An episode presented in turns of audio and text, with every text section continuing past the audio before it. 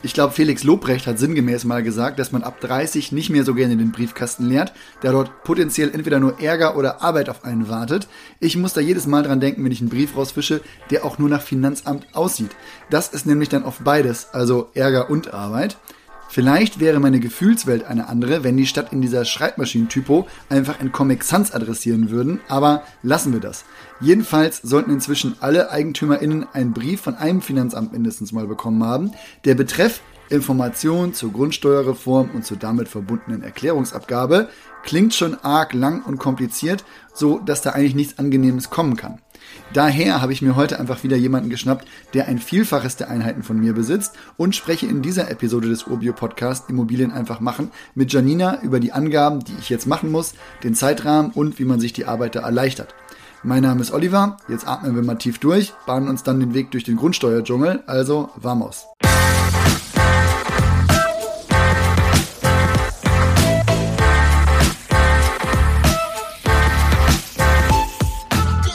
Hey Janina, ich fange mal kurz bei den Basics an. Was ist die Grundsteuer und warum zahle ich die denn als Eigentümer? Die Grundsteuer ist einer der wichtigsten Einnahmequellen der Städte und Gemeinden. Sie ist also wirklich wichtig für die Finanzierung der Infrastruktur. Das ist eine Abgabe, die derjenige zahlen muss, der im Grundbuch als Eigentümer eingetragen ist. Üblicherweise wird diese jährlich festgesetzt und dann quartalsweise gezahlt. Da kann ich schon mal anmerken, das Prozedere, das finde ich schon irgendwie nervig, da ich auch gerne mal vergesse, einen quartalsweisen Dauerauftrag anzulegen. Naja, das Finanzamt wird definitiv sein Geld bekommen. Ja, darauf ein Amen. Aber was wurde denn da jetzt reformiert, dass jetzt wirklich Millionen Briefe durchs Land geschickt werden? Das ist schon etwas her. Aber das Bundesverfassungsgericht hat 2018 die bisherige Bewertung der Grundstücke mit dem Einheitswert als verfassungswidrig erklärt. Dann gab es 2019 eine Gesetzesänderung.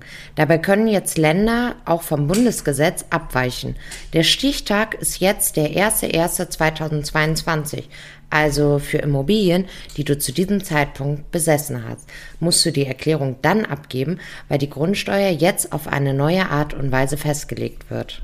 Weißt du denn noch, was da der Hintergrund zu der Entscheidung eigentlich war? Ja, das Urteil hat es damit begründet, dass die Werte, auf denen die Steuer basiert, vor Ewigkeiten zuletzt festgestellt wurden. Ich glaube, in den 30er Jahren in den neuen Bundesländern und in den 60ern oder so in den alten Bundesländern. Seitdem hat sich in der Wertentwicklung der Grundstücke ja wirklich einiges getan. Also grundsätzlich schon sinnvoll, da mal neu anzusetzen. Wie bemisst sich denn eigentlich die Steuer? Ganz grob gibt es da die Formel Grundstückswert mal Steuermesser mal Hebesatz. Die Steuermesser kommt, glaube ich, vom Bund oder halt vom Land. Der Hebesatz kommt von der Gemeinde und der Wert, tja, der wird jetzt neu festgelegt. Die soll dann ab 2025 gelten. Ja, 2018 bis 2025, Lichtgeschwindigkeit könnte man sagen. Was ist denn jetzt meine Frist, diese Daten jetzt abzugeben? Da hast du Zeit vom 1.7.2022 bis zum 31.10.2022. Das kannst du halt deinen Steuerberater machen lassen oder digital per Elster, also diese Steuersoftware, die man zumindest kennen sollte, wenn man schon mal selber eine Steuererklärung abgegeben hat. Ja, wäre vermutlich etwas lazy jetzt zu sagen, gut, beenden wir das hier und geben den ganzen Kram einfach dem Steuerberater. Vor allem, weil die sich vermutlich eh schon bedanken, jetzt von hunderttausenden Eigentümer für Abermillionen Grundstücke das machen zu dürfen und das in vier Monaten. Aber vielleicht mal an der Stelle, dafür, dass dieser ganze Prozess von 2018 bis 2025 dauert, finde ich die Frist jetzt auch nicht übermäßig lang. Was ist denn, wenn ich das in dieser Zeit nicht schaffe?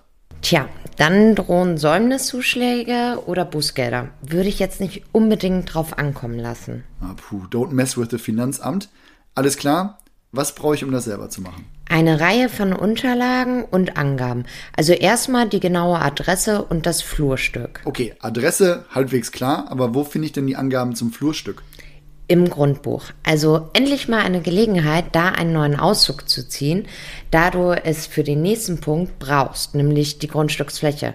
Alternative wäre hier dein ursprünglicher Kaufvertrag, denn da findest du ebenfalls alle Angaben. Ah, okay, gut zu wissen.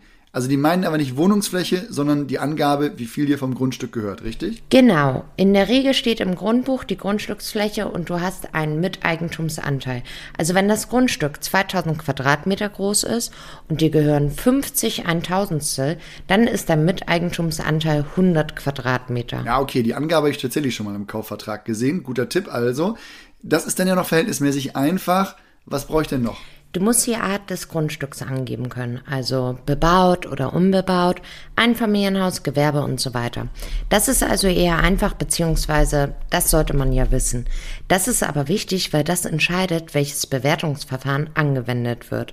Also Stichwort Sachwertverfahren oder Ertragswertverfahren. Guck mal, super. Da haben wir sogar schon mal eine kurze Episode zu aufgenommen. Die packen wir einfach mal in die Shownotes und rollen das Thema dann hier nicht nochmal neu auf. Genau. Dann brauchst du am Basic-Angaben nur noch das Baujahr. Boah, das finde ich aber bei diesen ganzen Gründerzeit-Altbauten auf dem Markt gar nicht so einfach. Ja, da gibt es dann auch so Altersklassen. So wie ich das jetzt verstehe, ist aber auch noch nicht so klar, wie du das angeben musst. Wenn es wirklich das Baujahr des Gebäudes ist, dann fehlt ja die Info der letzten Kernsanierung. Oder überleg mal in Hamburg, wie viele Bauten aus dem Anfang des 20. Jahrhunderts komplett um ein Stockwerk aufgestockt wurden. Wenn es wirklich das Baujahr des Gebäudes ist, dann finde ich das eigentlich sachlich nicht ganz richtig. Aber andererseits macht es den Flickenteppich nur umso größer. Ja, den Punkt kann ich absolut nachvollziehen. Da bin ich wirklich mal gespannt, wie das geklärt wird. Aber was brauche ich denn noch? Die Wohn- und Nutzfläche.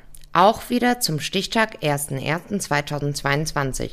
Also wenn du einen bemaßen Grundriss vom Kauf hast, den kann man nehmen, wenn sich da nichts verändert hat. Okay, also muss ich da vor allem aktiv werden, wenn die nicht mehr aktuell ist, sondern man irgendwelche Anbauten, Gauben oder halt Wintergärten angebaut hat? Ja, genau. Etwas schwieriger wird es auch beim Bodenrichtwert. Ja, Moment, den soll ich ermitteln? Ja, da musst du natürlich jetzt nicht selbst etwas schätzen, sondern es gibt einen Bodenrichtwertservice der Länder. Da werden die Bodenrichtwerte der Gutachterausschüsse gesammelt und sollen leicht zugänglich der Öffentlichkeit bereitgestellt werden. Diese Plattform heißt Boris. Aber Achtung, es gibt hier eine deutschlandübergreifende Boris-Plattform, die man dafür nicht nutzen kann. Dafür gibt es dann für jedes Bundesland eine eigene Plattform und davon sind noch nicht mal alle gelauncht. Herzlichen Glückwunsch, dementsprechend kann man jetzt noch nichts vorbereiten. Da muss man dann auch wirklich bis zum 1.7. warten. Vor allem, weil auch die Richtwerte noch nicht alle aktualisiert wurden auf den Stichtag 1.1.2022. Also etwas mehr Arbeit, wenn man in mehreren Bundesländern Eigentum besitzt, weil es halt wieder jedes Bundesland anders macht. Was für Daten muss ich bei Boris denn eintragen? Reicht da einfach jetzt die Adresse? Das wäre zu einfach und somit nicht die richtige Herangehensweise. Du brauchst neben der Adresse auch die Größe des Flurstückes. Und was jetzt schwieriger wird, du musst angeben, wie viele Vollgeschosse das Objekt hat. Hier wird es ein wenig tricky, weil wie bewertet man die Dachgeschosswohnung, die vielleicht zu 100 Prozent als Vollgeschoss zählt? Da habe ich auf alle Fälle noch keine weiteren Infos zu erhalten. Also ganz ehrlich, das wirkt auch so ein bisschen halb durchdacht.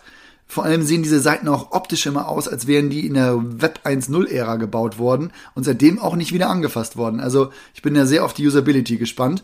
Aber jetzt muss ich dafür auch noch was zahlen? Nein, das ist zum Glück umsonst. Es gibt sicher auch Dienste, die das jetzt kostenpflichtig anbieten, aber die machen dann auch nichts anderes, als aus der Boris-Plattform der Länder zu ziehen. Das Geld kann man sich also wirklich sparen. Na, immerhin sind wir denn damit jetzt durch? Fast. Da kommt noch der letzte Grundsteuerbescheid. Da stehen dann die Steuernummer und das Finanzamt. Und das musst du auch angeben. Und jetzt kommt noch ein Fun Fact zum Schluss. Oh, ich wage zu bezweifeln, dass das wirklich Fun ist, was jetzt kommt, so wie du das sagst. Du brauchst noch die Mietniveaustufe. Die soll dann abbilden, ob das Grundstück in einer Großstadt liegt und entsprechend ein Zuschlag gebildet wird oder ob es eher in einer Lage mit niedrigen Mieten liegt und ein Abschlag erfolgt. Hast du mal ein Beispiel, wie das jetzt gemacht wird? Das ist noch nicht so ganz klar. Wäre ja schon sinnvoll, wenn das einfach automatisch passiert, denn du gibst ja die Lage genau an. Na, dann hoffen wir an der Stelle jetzt einfach das Beste, krempeln mal die Ärmel hoch oder fragen ganz nett bei der Steuerberatung des Vertrauens an. Aber ganz ehrlich, alles an Arbeit und Vorbereitung wird er oder sie dann auch nicht abnehmen können. Daher danke für deine Auflistung und deine Zeit, Janina. Wenn ich ganz ehrlich bin, angenehm finde ich das Thema nicht, aber andererseits, wenn man es in einem 10-Minuten-Podcast so halbwegs erklären kann, dann ist das auch keine Raketenwissenschaft. Vor allem, es führt eh kein Weg dran vorbei. Und wer jetzt nach dem Motto handeln will, geteiltes Leid ist halbes Leid, ich mache den Kram am 6. August. Das ist ein Samstag. Da mache ich es mir gemütlich. Ich hoffe, die Kinderkrankheiten der Systeme haben sich bis dahin erledigt. Und vielleicht gibt es auch noch die eine oder andere Erläuterung zu den noch offenen Fragen. Und wer schon vorsorgen will, der kann sich ja schon mal den Elster-Account anlegen. Das wird auch sicher ein paar Tage bis zur Freischaltung dauern. Und schon mal zusehen, dass man zumindest die wichtigsten Unterlagen zu Hause hat. Grundbuchauszug oder zumindest Angaben aus dem Kaufvertrag, Wohnflächenberechnung, Grundsteuerbescheid und ein Boris-Account für das jeweilige Bundesland. Und wer jetzt gar keine Lust darauf hat, der sollte jetzt mal frühzeitig seinen Steuerberater oder seine Steuerberaterin kontaktieren und da mal vorfühlen. Eventuell gibt es auch noch andere Hilfe vom Lohnsteuerverein oder was es da sonst so gibt. Und wenn alle Stricke reißen, dann helfen wir euch auch natürlich. Meldet euch dazu einfach in der Community oder schreibt uns an podcast.urbio.com. Und jetzt macht was aus eurem Tag und bis bald.